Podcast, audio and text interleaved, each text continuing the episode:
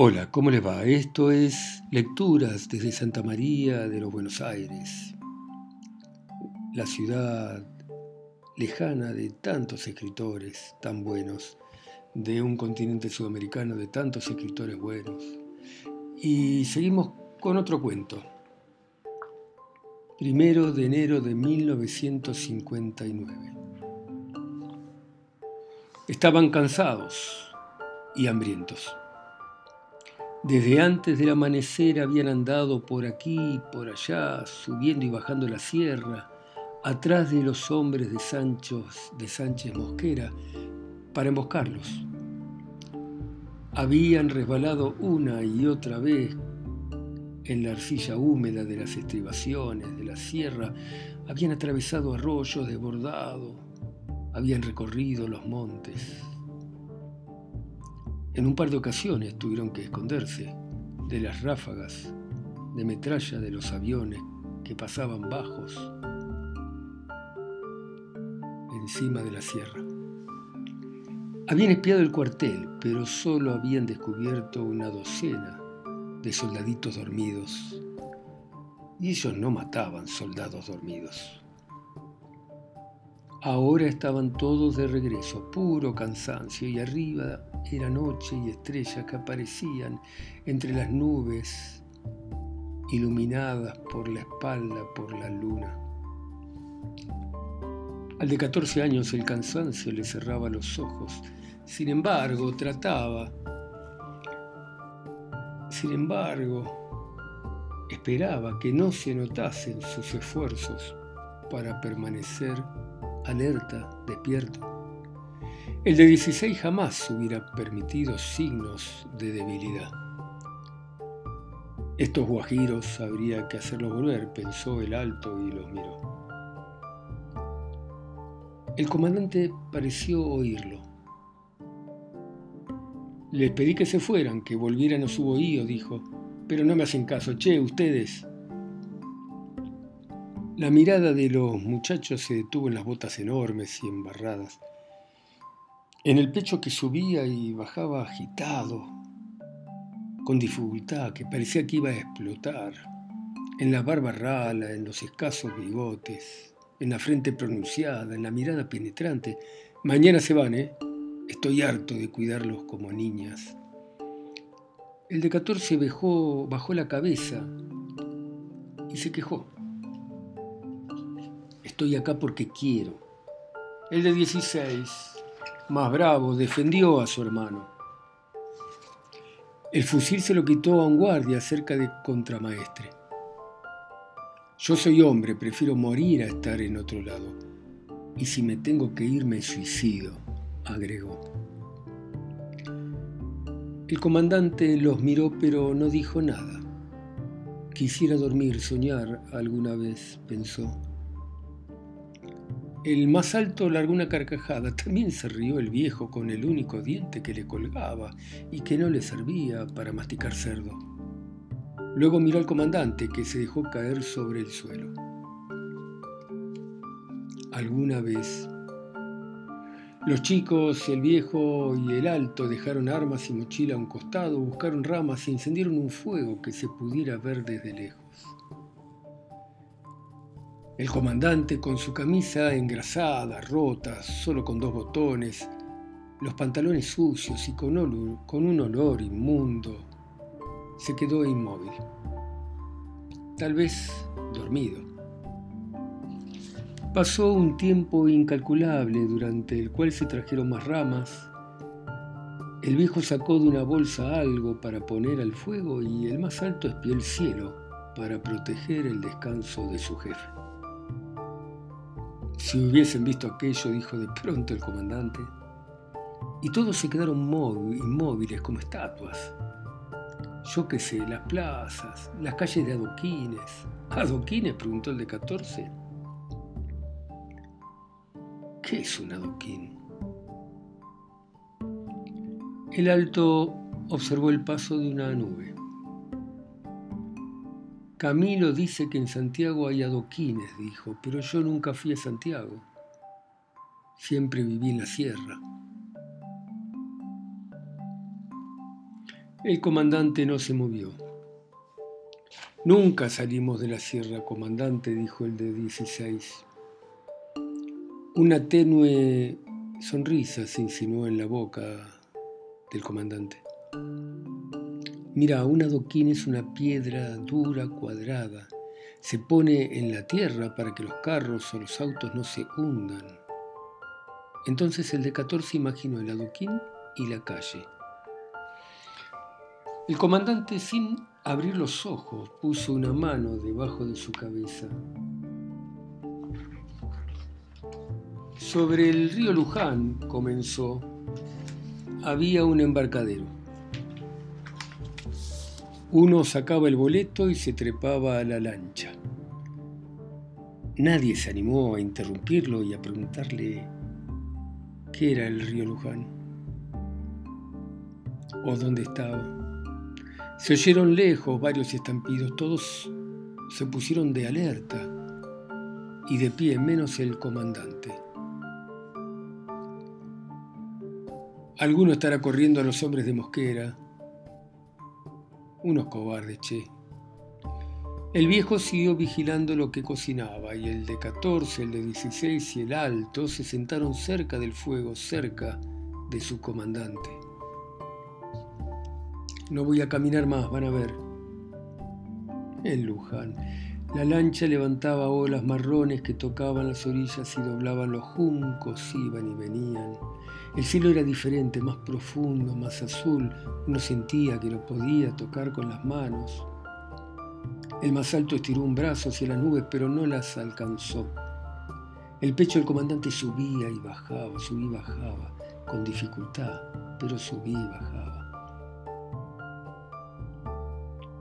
Tardaba una hora, un poco más, en llegar a la isla. Como nuestra patria, dijo el de 16. La risa explosiva del comandante los tocó. Su cuerpo no cambió de posición. no voy a caminar más. La isla allá era un pedazo de tierra con una pequeña finca de dos plantas, parecida a la de Pancho Tamayo, dijo el alto. El viejo asintió parecida abajo. En un cuarto húmedo había herramientas, un pico, una zapa, palas, un enorme filtro de agua, de barro. Tal vez había un bote, no lo sé.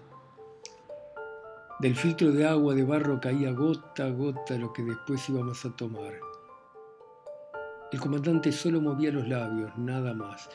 El alto vio pasar por el cielo una nube que se estiró y tomó forma de agua y de balde, y de agua cayendo sobre el balde. Había otro cuarto lleno de ramas al que entré una vez, siguió el comandante. Luego estaba la escalera que llevaba a la galería al piso de arriba. Allí había tres puertas, en realidad tres puertas al frente y al costado una. La primera a la izquierda daba al comedor. Uno entraba y había una mesa grande, sillas, un mueble a la derecha, un nido de bollero en la pared, una especie de antiguo bar cubierto de revistas El Hogar, Radiolandia.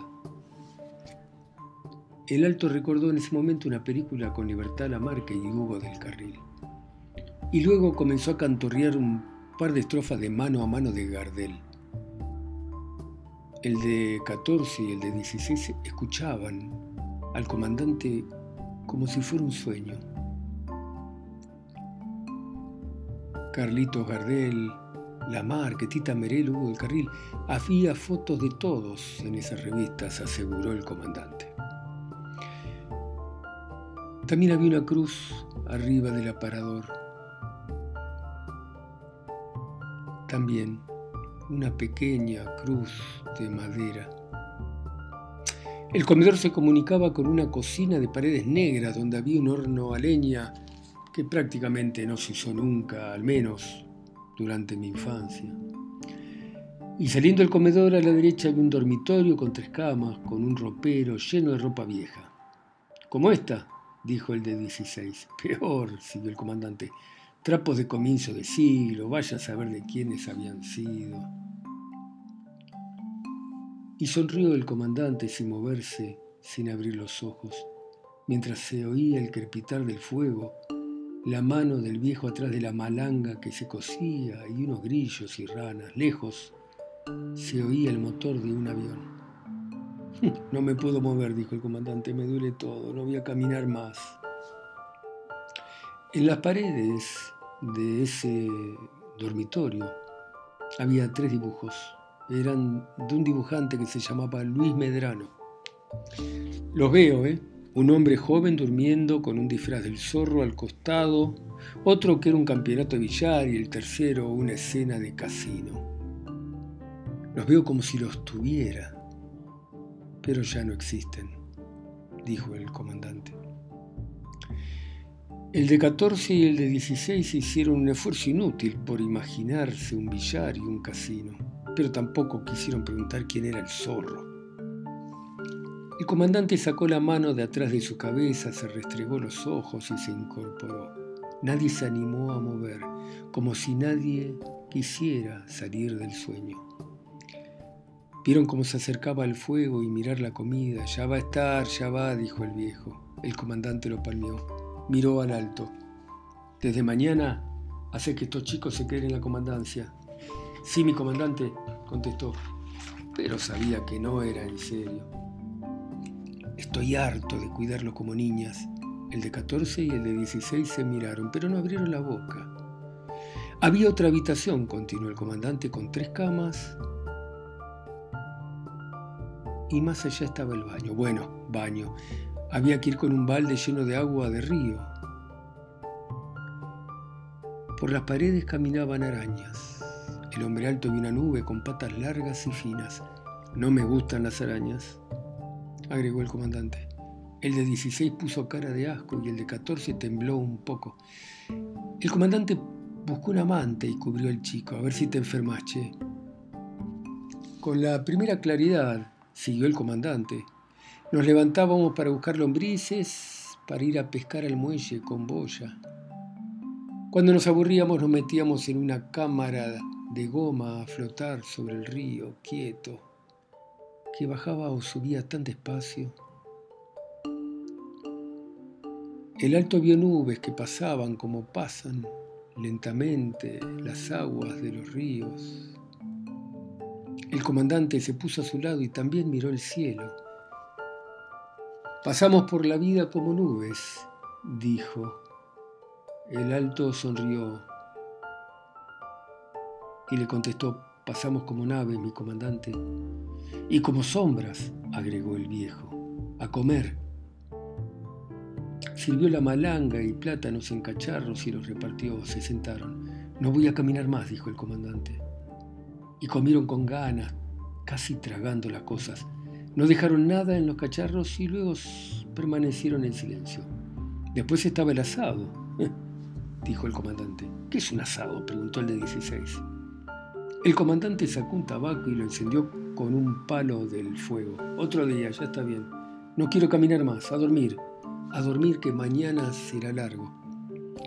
El comandante chupó el tabaco y largó una bocanada de sueños. Y estos chicos se queden en la comandancia, ¿eh? Vuelven con la frente marchita. Y siguió cantando viajo, cantando bajo.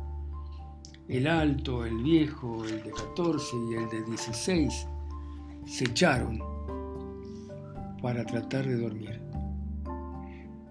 El comandante se acomodó en el suelo, dio una última chupada al tabaco. Pensó que no iba a poder dormir y sin darse cuenta se quedó dormido. Sueña que el día es muy corto y que entra en La Habana montado en un mulo. Muy bien, espero que les haya gustado. ¿eh?